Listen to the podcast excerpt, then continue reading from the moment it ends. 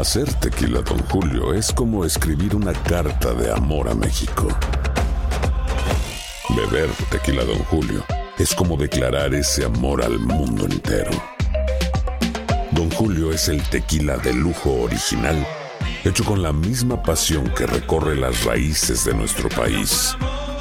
Porque si no es por amor, ¿para qué?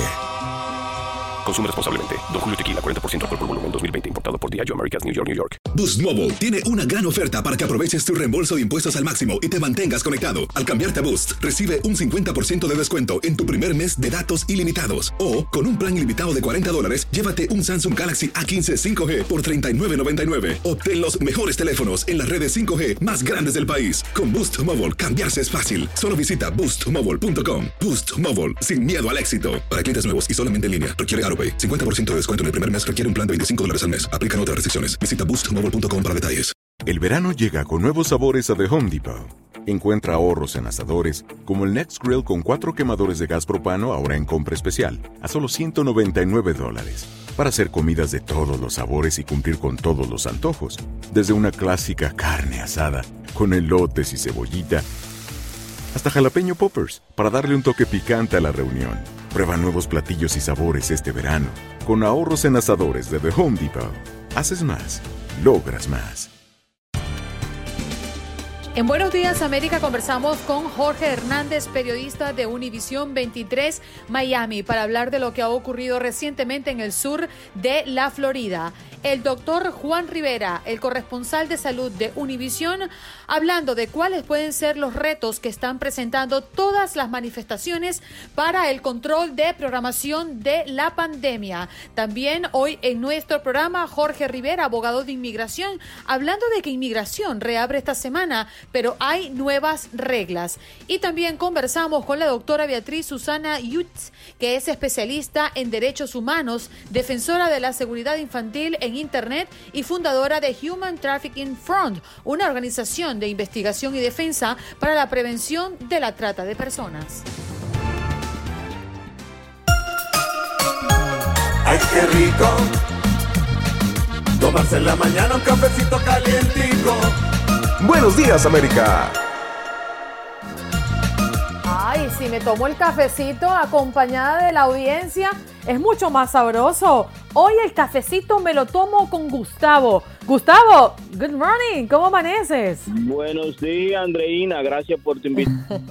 si tú estás rico, con cafecito negro. Oh. Andreina, yo, yo pensando, me encontré con una amiga ahora en el camino y verdad lo, mucho que nos ha cambiado las costumbres que tenemos nosotros eh, de darle el beso el abrazo cuando mira me, extrañé eso cuando le iba a abrazar mismo nos paralizamos como wow la pandemia ha cambiado muchas costumbres que nosotros pero es solo tu amiga no Sí, amiga, tú sabes que eso, eso lo hacemos de costumbre, casi siempre en los trabajos, tú llegas en la calle, te encuentras con alguien que tiene día es increíble cómo la pandemia ha cambiado muchas costumbres que nosotros eh, ¿Y ahora cómo hace, Gustavo? ¿qué, hiciste? ¿Ella también se sintió eh, incómoda o entendieron los dos la situación?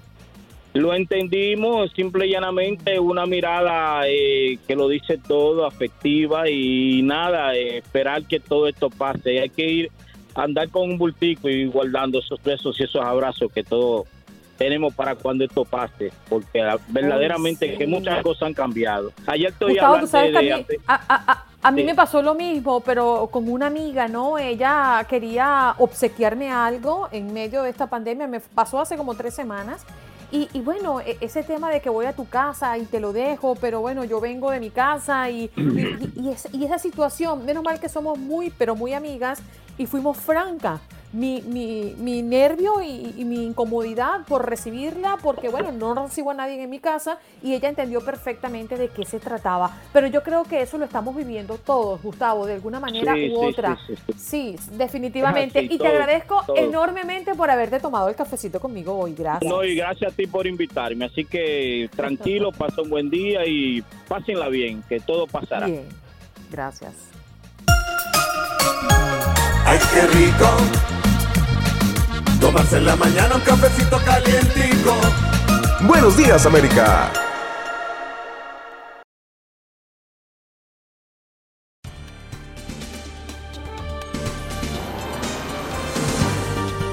Jorge Hernández, periodista de Univisión 23 Miami para hablarnos de lo que ha ocurrido recientemente en el sur de la Florida. Jorge, gracias por estar con nosotros una vez más. muy buenos días, ¿cómo estás? Un placer saludarte una vez más. Eh, cuarto día de protestas aquí en el área de Miami durante este martes. Afortunadamente, esta vez eh, las protestas se tornaron pacíficas. Muchos se tomaron el centro de gobierno, el Richard Gerstein, aquí en el downtown de Miami, y luego marcharon hacia las calles de Wynwood, muchos exigiendo la renuncia de la fiscal estatal Catherine Fernández Rondel, a quien acusan de no haber nunca condenado a un policía por abuso policial en sus 27 años como fiscal estatal. Como te dije, en medio de estas ah, marchas, los negocios de, áreas muy turísticas como Miami Beach han tenido que cerrar temprano en la mañana por lo del toque de queda en los condados de Broward y Miami Dade, que sigue vigente de 9 de la noche a 6 de la mañana. De, la mañana. Como tú sabes, el alcalde de Miami había retirado ya el toque de queda en la ciudad de Miami, que era un poco más temprano, de 8 a 6. Todo esto tras los disturbios violentos y los saqueos del sábado, pero el alcalde el lunes retiró este toque de queda, pero aún sigue vigente el del condado y Miami es una ciudad del condado Miami-Dade, así que sigue pendiente y aún sin una fecha en la cual se va a levantar este tipo de restricción, lo que está afectando obviamente a los negocios que acababan de reabrir en medio de esta también pandemia del coronavirus. También te cuento que en estos momentos se están buscando a unos peligrosos sujetos. No sé si eso tenga que ver con las protestas, pero la policía y el Buró eh, Federal de Alcohol, Tabaco y Armas está buscando a estas personas que se robaron 31 pistolas de un negocio de aquí de oh Miami. Sueltos. Esto esto es un negocio de empeño y la oficina, el Buró Federal de Investigaciones está ofreciendo 15 mil dólares por cualquier información que lleve al arresto de estos sujetos. Como te lo dijo, esto, como te lo estoy diciendo, sujetos considerados peligrosos, están armados y en medio de, de estas protestas, que es lo que quieren evitar el derramamiento de sangre, como ocurrió en Atlanta el día de ayer con la muerte de este capitán de la policía retirado que trató de proteger una tienda donde, donde fungía como guardia de seguridad. Terrible lo que está pasando. se nos acaba el tiempo, pero antes de irte queremos plantearte la pregunta que tenemos contemplada en nuestro programa el día de, de hoy para todos nuestros oyentes. ¿Tú te sientes seguro con la policía de tu ciudad?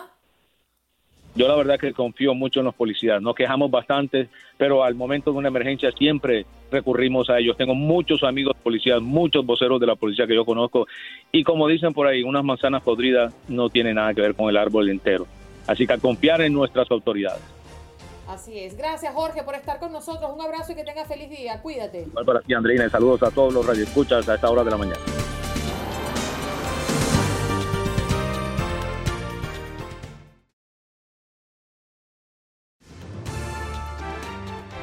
Doctor Juan, buenos días. ¿Cómo amanece un miércoles como hoy? Hola, buenos días. Muy buenos días a todos. Buenos días, doctor. Hoy en los titulares estábamos eh, conversando de las últimas declaraciones que ha dado Fauci a propósito de una vacuna que podría estar lista antes de que inicia, antes de que terminara el 2020. ¿Qué hay con esto? ¿Cómo debemos tomar nosotras esta información? Mira, yo creo que nosotros debemos tomar esa información de la misma manera que debemos tomar eh, cualquier otra información sobre el coronavirus y el COVID, cuando sabemos que obviamente eh, es información que, que, lo que hemos visto es que evoluciona de manera muy rápida.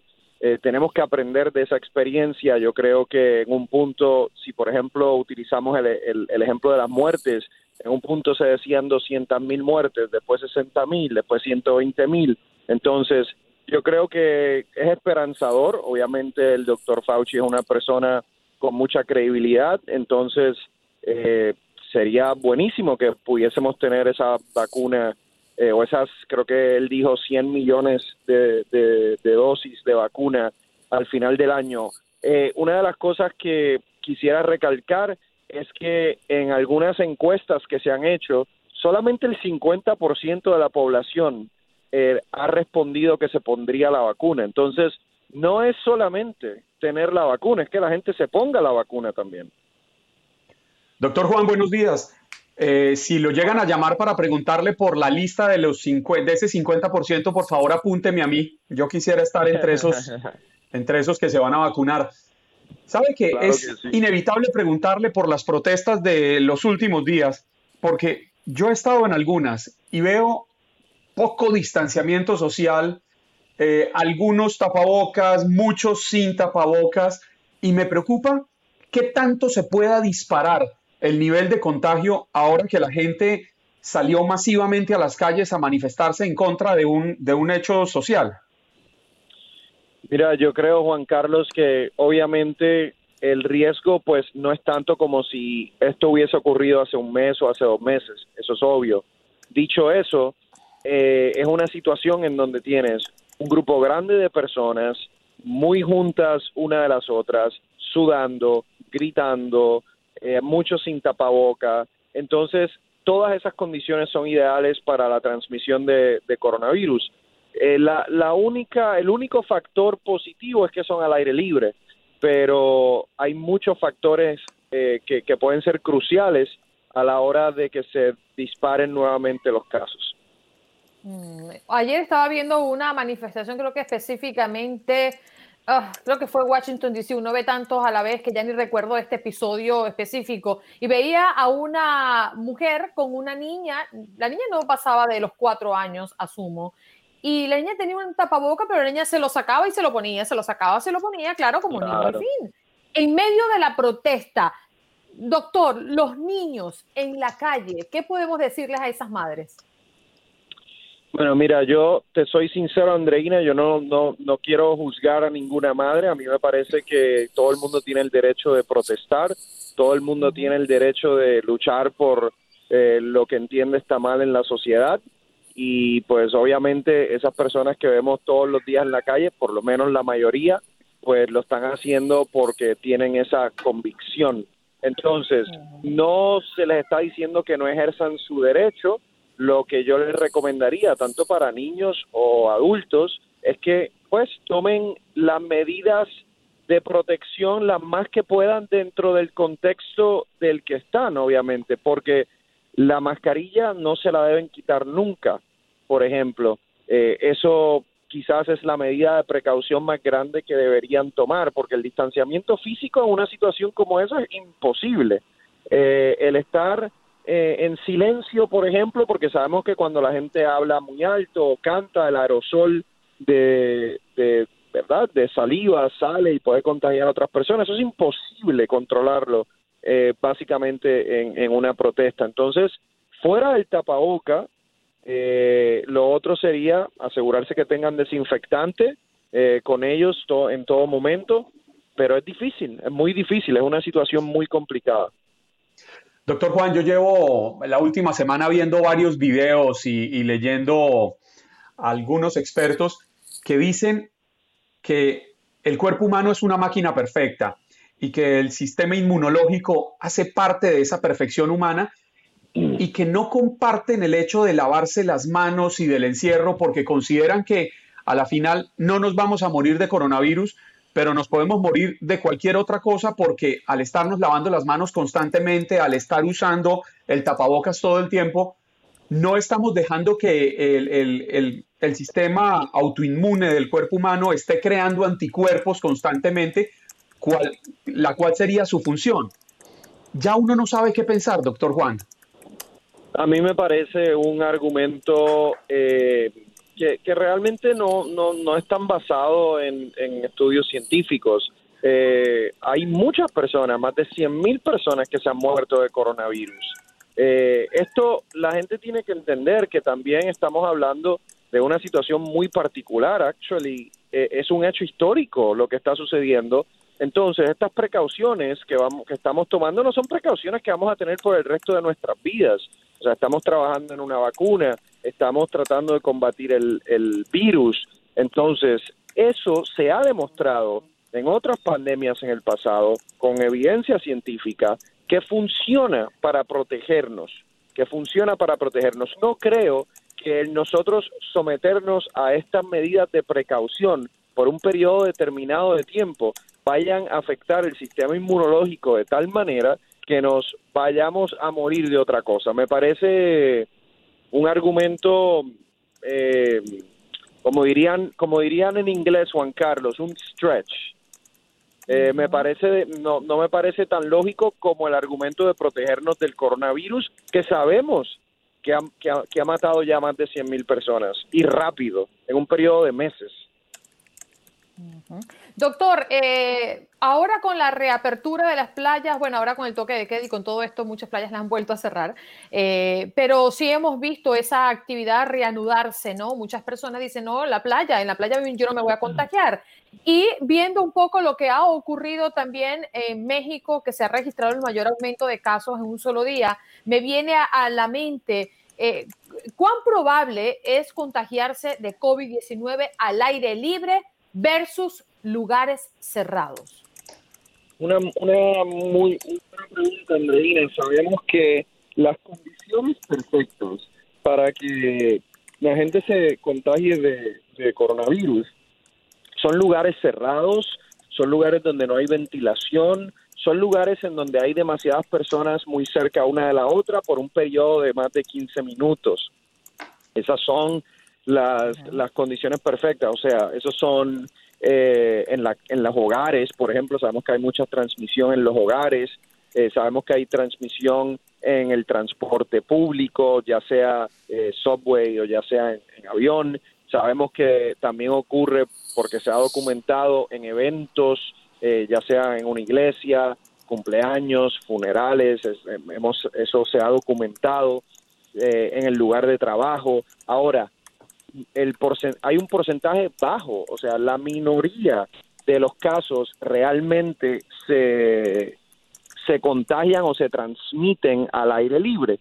Por eso es que una estrategia inteligente a la hora de abrir es empezar a abrir esos lugares en donde las personas pues obviamente están al aire libre, los campos de golf, los parques, unas canchas de tenis, por ejemplo, eh, la gente hacer ejercicio en su urbanización, afuera, Ahora, la playa también cae dentro, obviamente, del aire libre. A mí me preocupa un poco más la playa porque la gente, por lo que uno ve, empieza a tomar alcohol y entonces se le empieza a olvidar el distanciamiento físico.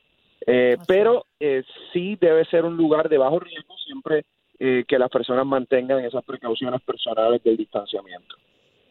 Doctor Juan, ah, hace unas semanas, cuatro, cinco, seis semanas atrás, hablábamos de la posibilidad de que el calor la llegada del verano disminuyera el nivel de contagio porque el virus de pronto no podía aguantarlo. Y hemos visto en las últimas semanas una ralentización que seguramente puede deberse a, la efectividad de las medidas implementadas por las autoridades y al, al, distanciamiento social, al uso del tapabocas, como usted muy bien lo ha planteado. Pero ¿qué tanto ha podido influir el verano? ¿Se ha logrado determinar algo alrededor de esto? La verdad, Juan Carlos, que no sabemos todavía. No, no hay algún tipo de estudio científico bien hecho eh, que haya podido probar o, o negar el efecto del, del calor en términos de los casos. Mm. Bueno, doctor, muchísimas gracias por estar con nosotros. Eh, estamos, eh, creo, que, creo que es una pregunta recurrente, vacuna, vacuna, vacuna, vacuna, y coincidió que justamente ayer Fauci habló de ella y ya no lo respondió al arranque de, mm, de, este segmento. Pero ¿es, es normal, doctor, que nos genere bastante ansiedad esta pregunta constante? Mira, yo creo que sí es normal porque acuérdate que acuérdate que nosotros estamos viendo la vacuna como esa puerta a la normalidad. eh, entonces sí me parece que me parece que es normal que estemos todos ansiosos por la vacuna. Ahora, vuelvo y digo, solo por tener una vacuna mágicamente no se va el coronavirus, la gente se la tiene que poner. Y yo estoy viendo cada día más personas que me dicen, no, yo no me la voy a poner, es una vacuna nueva, la hicieron demasiado rápido, entonces eh, como diría mi madre, o se peinan o se hacen rolos. Quieren la vacuna, pero después le damos la vacuna y no se la quieren poner. Entonces no le, puedo hacer la pregunta, ¿usted se peina o se hace rolo? ¿Cuál de los dos? Yo ninguna, yo ninguna porque ustedes saben que pelón soy. Doctor, gracias por estar con nosotros. pero yo sí me, yo sí me voy a poner la vacuna si está disponible. Ok, bueno, no se peina ni, no se peina ni se hace rolo, pero se pone la vacuna. Bien hecho, doctor. Gracias por estar con nosotros. Gracias.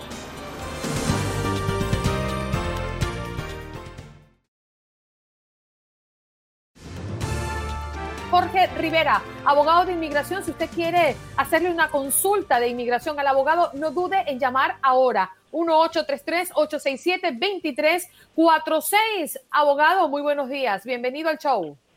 Muchísimas gracias y ya veo que ustedes son una maravilla con los números. Vamos a ver qué maravillas hacemos con inmigración entonces. bueno, abogado, eh, reabre esta semana inmigración, pero hay nuevas reglas. ¿De qué debemos informarnos?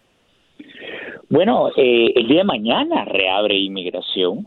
Eh, es junio 4 y fíjate que primero tenemos que estar preparados cuando lleguemos a la oficina de inmigración porque ahí nos van a hacer muchas preguntas acerca de nuestra salud.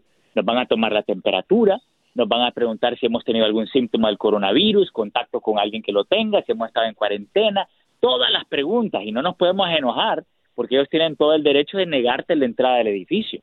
Luego, te, tienes que llevar una cobertura de tu nariz y de tu boca. Si tú no la llevas, no te dejan entrar, inmigración no te la va a dejar tampoco y no puedes llegar más de 15 minutos antes y solo puedes llevar tú, tu abogado y la persona que te está pidiendo en tu aplicación. No puedes llevar a nadie más. Muchas reglas nuevas, Andreina. Y en el caso de las personas que anteriormente debían ir a, a estas oficinas de inmigración acompañados de la familia, por ejemplo, alguien que había solicitado un asilo político, yo recuerdo que cuando yo fui tuve que ir con mi esposa y con mis hijos, aunque el aplicante era yo. ¿Ya no lo van a hacer entonces? Bueno, mira, ese es un, punto bien interesante y déjame decirte por qué. Ya las reglas de cada diferente entrevista varían entre los asilos, residencia y ciudadanía. Por ejemplo, los asilos, si hay un familiar que va a testificar, o sea, que va a dar testimonio o que forma parte del asilo, si digamos tu esposa, tus hijos están incluidos en el mismo paquete de asilo o alguien va a dar un testimonio acerca de algo que te pasó, obviamente pueden entrar. Pero fíjense, con los asilos van a sentar a la familia en una oficina y el oficial va a estar en otra oficina y por video teleconferencia se van a comunicar entre las dos oficinas, cosas increíbles que están haciendo ahora en la en, con esto del coronavirus, ¿no creen ustedes? Totalmente, totalmente. Además que todas las reglas del juego han cambiado, eh, abogado, alrededor de estos días, la dinámica y hasta los costos, ¿no? sí, los precios van a aumentar en cualquier momento, cualquier día, porque inmigración se está quedando sin presupuesto. Eh, se quedan sin presupuesto julio 13 en, eh, imagínate, eh, prácticamente el próximo mes ya se les acaba el dinero para pagar la planilla de los oficiales. Y ese es un problema porque eh, eso causaría grandes atrasos. Han pedido un aumento del 10% sobre todas las solicitudes, más el aumento que anunciaron en diciembre del año pasado. Así que si no les dan ese dinero, ahí sí van a haber grandes atrasos en inmigración. Si usted no lo permite, tenemos una pregunta de uno de nuestros oyentes que se ha comunicado a la línea telefónica del 1833-867-2346. Manuel, adelante, el abogado lo escucha. Sí, buenos días, señor abogado.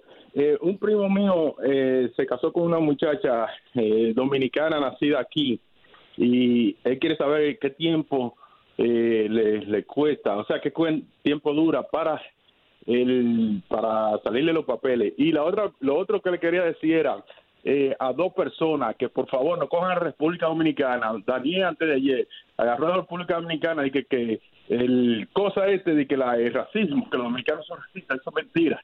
Igual que este hombre mienta ahora mismo el, el acento cubano que llamó y dijo de que, los dominicanos, de que los taxistas que saben, los taxistas no saben de eso, de racismo y de vaina. Los dominicanos no estamos en eso. Bueno, queremos tener preguntas para el abogado. 1-833-867-2346. Si usted tiene pregunta, por favor, pues hágala ahora o llame. Sí, pero Andreina, el, eh, Manuel le preguntaba al, abogado cuánto tiempo cree que tardarán en salir los documentos, los papeles de su primo, quien se casó con una ciudadana estadounidense de origen dominicano. Mira, si hacemos todo ya, eh, estando en junio, es posible que tan pronto como el próximo año eh, él pueda obtener ya la residencia. Claro, todo depende de cómo eh, se va desarrollando esto del presupuesto, eh, de inmigración si les dan el dinero que necesitan y también lo del coronavirus, porque fíjense lo que está pasando. Ante, antes del coronavirus llenaban esas salas de espera de personas hombro con hombro, un gran calor y topado inmigración. Hoy ha cambiado todo eso. Hoy va a haber un distanciamiento social, tres sillas entre cada familia, necesitan tiempo para desinfectar. Quiere decir que van a bajar dramáticamente el número de personas que tienen sus entrevistas diariamente. Y estamos anticipando que más o menos van a bajar las entrevistas a un 50%. Eso quiere decir que si esto, este el distanciamiento social continúa, van a haber atrasos y ese año y medio se le puede convertir en dos o dos años y medio. Esperemos que no, primero Dios. Mm, esperemos que no. Vámonos con más preguntas a través del 1833-867-2346. María, adelante, te escuchamos. Sí, buenos días, abogado, buenos días, buenos días, este Carolina Eh, quería hacer una pregunta, abogado. Mire, yo eh, me hice la ciudadanía, entonces eh, me dijeron que yo tenía que esperar para que me llegara la cita para ir a la juramentación. La cita me llegó para el día 2 de marzo, pero con este problema del coronavirus y todo esto, pues todo esto se paró. Entonces yo quisiera saber qué es lo que va a pasar ahora. Inmigración la va a reprogramar automáticamente. Anticipamos que ahora con la apertura del día de mañana eh, de la ciudadanía, juramentaciones, asilo, residencia, eh, tenga usted su juramentación antes de final de año, ¿ok? Hay que darle estos necesitos de gracia porque se están reorganizando y poco a poco tienen que reprogramar. Imagínense, 90 días pasaron cerrados. Entonces, si no se la dan este año, ya en enero usted eh, reclame, pero vamos a tener un poquito de paciencia porque poco a poco están abriendo en diferentes ciudades, ¿ok? Abogado, ¿tenemos una idea de más o menos cuándo podrían aumentar los precios? Hay mucha gente que se está preguntando eso, que está inquieta porque estamos hablando de aumentos de precios que pueden llegar hasta el 500 y 800% en algunos trámites. Sí, mira, definitivamente va a haber un aumento histórico, porque no solo estamos hablando del 10% para cubrir la falta de ingresos por lo del coronavirus, sino que estamos hablando de el aumento eh, que anunciaron en diciembre y ese es uno de los aumentos más grandes que hemos visto en la historia de inmigración. Esos aumentos ya los eh, tenemos, mira, el 52% para los perdones dentro del país, 83% para las ciudadanías, eh, 559% para incluir a un familiar en la visa U, eh, 151% para apelar por la ciudadanía. Esos son algunos ejemplos. Gracias a Dios nos hemos salvado en las últimas semanas de ese aumento, pero por favor, mensaje para todos. Si tienen que hacer algo con inmigración, corran, por favor, a hacerlo, porque no queremos que se les acabe el tiempo y que tengan que pagar mucho más. La gente opina a través de nuestro chat del Facebook Live. José Miguel, el tener una residencia de los Estados Unidos es un privilegio y el ser ciudadano ni se diga, no tiene precio la paz y, la, y los beneficios. Ojalá. Y otro republicano, el que otorgue otra ley Nos vamos con eh, Carmen, que tiene pregunta a través de la llamada telefónica 1833-867-2346. Escuchamos tu pregunta, Carmen. Gracias, muy amable. Buenos días. Eh, le tengo una pregunta. Mi hermana quiere someter su ajuste de estatus. Ella está casada con un ciudadano, pero su esposo eh, no tiene la cantidad de ingresos. Eh, y entonces quiero saber si están aceptando un affidavit de un sponsor adicional con el tema de la autosuficiencia. Ella está un poco preocupada por eso. Gracias.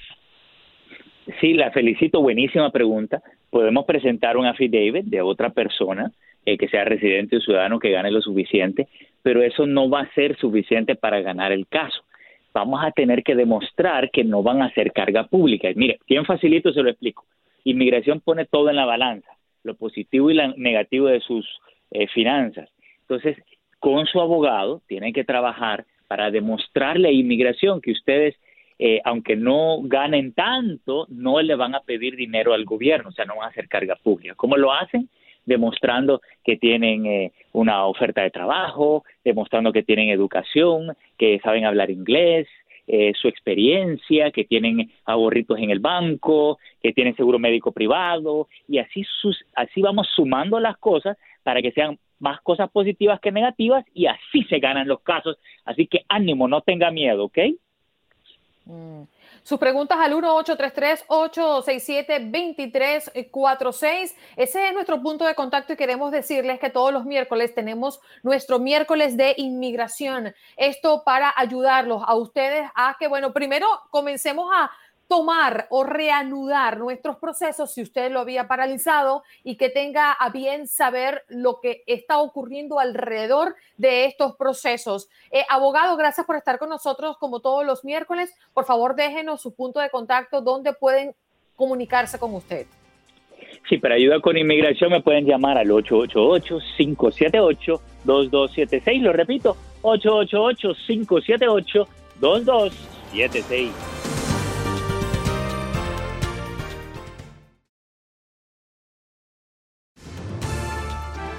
Vamos de inmediato con nuestro próximo tema, un tema sumamente delicado, un tema sumamente sensible. El Centro Nacional para Niños Desaparecidos y Explotados eh, pues informó que la cantidad de reportes de pornografía infantil eh, pasó eh, de poco menos de un millón en marzo del 2019 a más de 2 millones a marzo del 2020. Y las cifras entre marzo y abril de este año tuvieron un incremento aún mayor.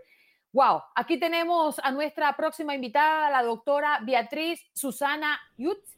Es especialista en derechos humanos, defensora de la seguridad infantil en Internet y fundadora de Human Trafficking Front, una organización de investigación y defensa para la prevención de la trata de personas. Doctora, gracias por estar aquí con nosotros y lo primero que quiero preguntarle, ¿cómo se comunican los delincuentes con los niños? ¿Cómo comienza esta relación?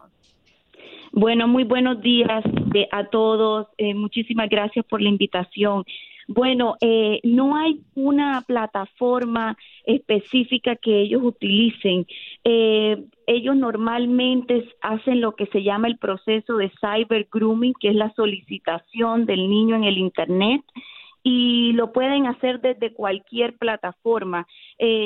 En ocasiones, por ejemplo, ellos pueden iniciar utilizando una plataforma, por ejemplo, una red social, en donde hacen el primer acercamiento con el niño, eh, aprenden acerca de su información personal, de sus actividades, eh, colectan información de sus familiares y amigos y luego pueden trasladar la información a otra plataforma, por ejemplo, de videochat en donde pueden obtener eh, material eh, explícito y que puede llegar a ser pornográfico del, del menor.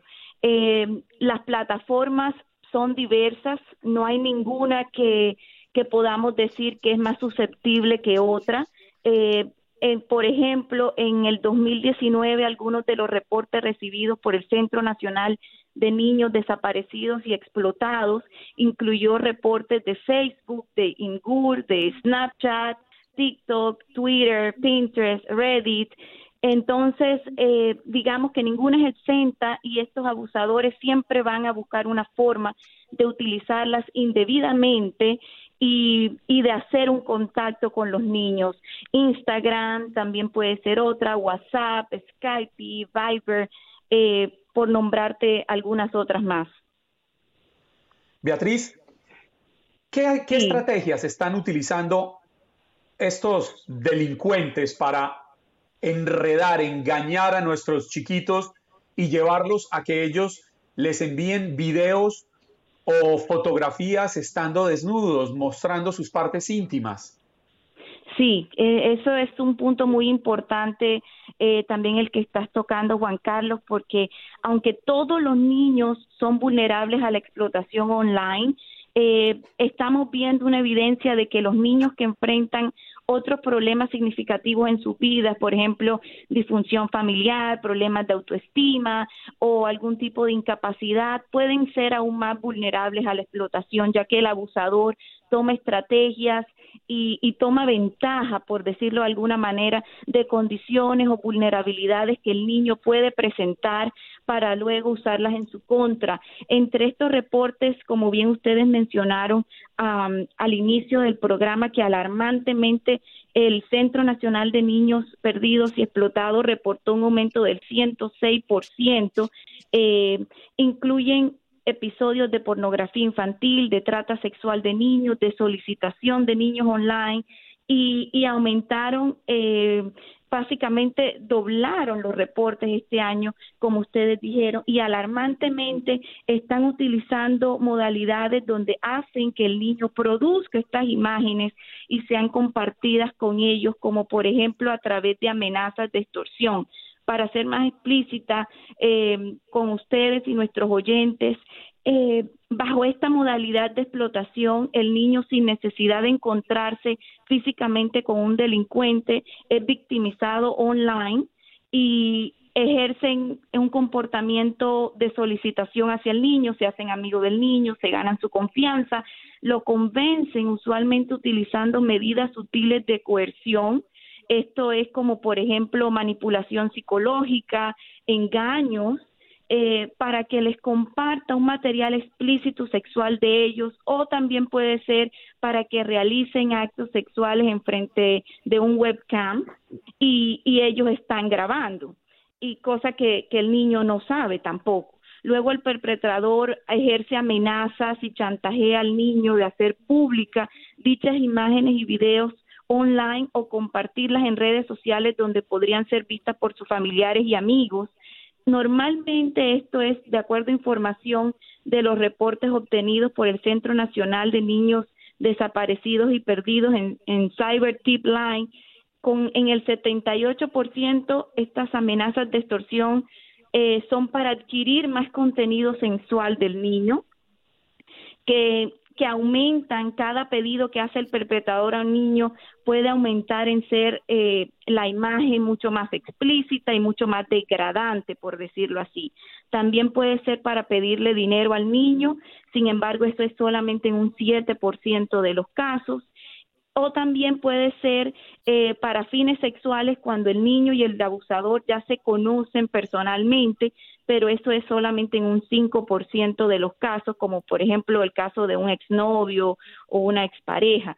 Entonces, lo que vemos es que con el sextortion o la extorsión infantil es una modalidad eh, relativamente nueva de explotación sexual que está ocurriendo primeramente online y a través de mensajerías de teléfono, de tablets, de sitios de redes sociales y, de videochat. Eh, doctora, eh, muy buenos días. Le saluda Alex. ¿Por qué cree que se, hace este tipo de, acciones por parte eh, de estas personas? ¿Son pedófilos? O son ¿Es una enfermedad? ¿O hay un negocio atrás de todo esto, de este gran problema que nos, del cual estamos hablando el día de hoy? Sí, sí, claro que sí. Bueno, eh, los delincuentes eh, eh, no tienen un perfil definido. Eh, unos sí tienen una atracción hacia los niños, otros son más oportunistas, eh, si se les da la oportunidad, por decirlo así. Otros pueden ser miembros de gangas o grupos ilegales y otros también son traficantes de niños con fines sexuales. Entonces, mientras que unos pueden tener, eh, estén buscando simplemente una satisfacción personal, sexual, una gratificación, por decirlo de alguna manera, eh, también hay otros que se están beneficiando comercialmente. Por ejemplo, hay evidencia de que estas imágenes y videos que los niños producen, ellos normalmente también pueden, eh, pueden distribuirlas o venderlas como material pornográfico en el ciberespacio y al decir ciberespacio me estoy refiriendo no solamente utilizando o mal utilizando eh, el, Internet regular que, todos conocemos, que es el, el, el Surface Web, pero también están usando el Deep Web y el Dark Web, con el, con, utilizando herramientas como el Darknet, eh, ellos logran de manera anónima eh, eh, vender estos materiales a otros y, y ser totalmente, digamos, actuar en incógnita. Entonces, también es un, un, reto para la policía el, el uso del Darknet. Quiero aclarar que el Darknet, eh, como por ejemplo que tiene herramientas como el Tor, eh, puede usarse para usos legítimos. Eh, ha sido una medida muy buena para proteger activistas de derechos humanos alrededor del mundo y, también a grupos vulnerables y, el derecho de expresión. Eh, pero en este caso está siendo mal utilizado estos, estos recursos eh, por los perpetradores. Mm. Doctora, yo tengo dos preguntas. Una muy precisa y muy corta para responder. ¿Cuáles son las edades más vulnerables o las que forman mayor parte en estas estadísticas? Sí, claro que sí, es una pregunta muy buena también. Bueno, hemos visto que según los reportes en el Cyber Tip Line de, del Centro Nacional de Niños Desaparecidos y Explotados, eh, eh, según los reportes, el 78% son niñas y las edades de victimización van entre 8 a 17 años con un promedio de 15. Es importante también tener presente que estos son niños que son los más vulnerables, por decirlo así, para esta forma de explotación pero hemos visto que hay un abanico, hay muchas formas que se pueden relacionar con la explotación sexual de niños. Eh, es un delito muy dinámico, entonces pueden haber diferentes tipos de explotación que pueden afectar a unos niños más que a otros. Eh, algunas son ya realidades establecidas en el Internet, otras están emergiendo y otras pues también pueden emerger en cualquier momento. Eh, me gustaría recalcar es eh, algo importante es el trauma psicológico, eh, mm. que el trauma psicológico puede ser tan severo que puede afectar a un niño por un largo tiempo. Es más, puede ser hasta un trauma que, que puede ser de difícil hasta superación y puede afectar a lo largo de su vida. Doctora, antes, antes, de que se me vaya, porque me queda solo un minuto, a propósito de este informe desde el Centro Nacional para Niños Desaparecidos, el incremento de reporte es bárbaro. ¿A qué se debe esto? Bueno, eh, hemos visto que en consecuencia de, la pandemia ha habido un masivo cierre de escuelas. Eh, mm. Además, las medidas de distanciamiento físico que se han tomado han hecho también que, que, las plataformas online y las comunidades en línea sean esenciales para mantener un sentido de normalidad eh, por decirlo así, en nuestras vidas. Entonces, los niños están eh, usando lo que son los juegos online, las redes sociales, las aplicaciones de video para conectarse, para jugar con amigos, para el aprendizaje, la socialización, y esto también está siendo mal utilizado por muchos. Sin embargo, quiero aclarar que el, que el Internet eh, brinda oportunidades enormes para los niños. Sí, eh, el, el, Internet, eh, a la medida que los niños van creciendo, ayudan a, a, que los niños desarrollen su libertad de expresión, el acceso a la información, la educación, como lo hemos visto ahora. Pero esta herramienta de empoderamiento también los está exponiendo a estos riesgos de explotación sexual. Yo recomiendo principalmente que es muy importante que los padres y los niños de acuerdo a su edad, estén informados sobre los peligros de explotación.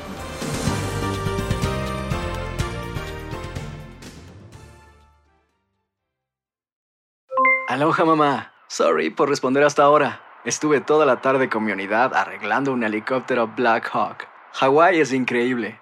Luego te cuento más. Te quiero. Be All You Can Be, visitando goarmy.com diagonal español.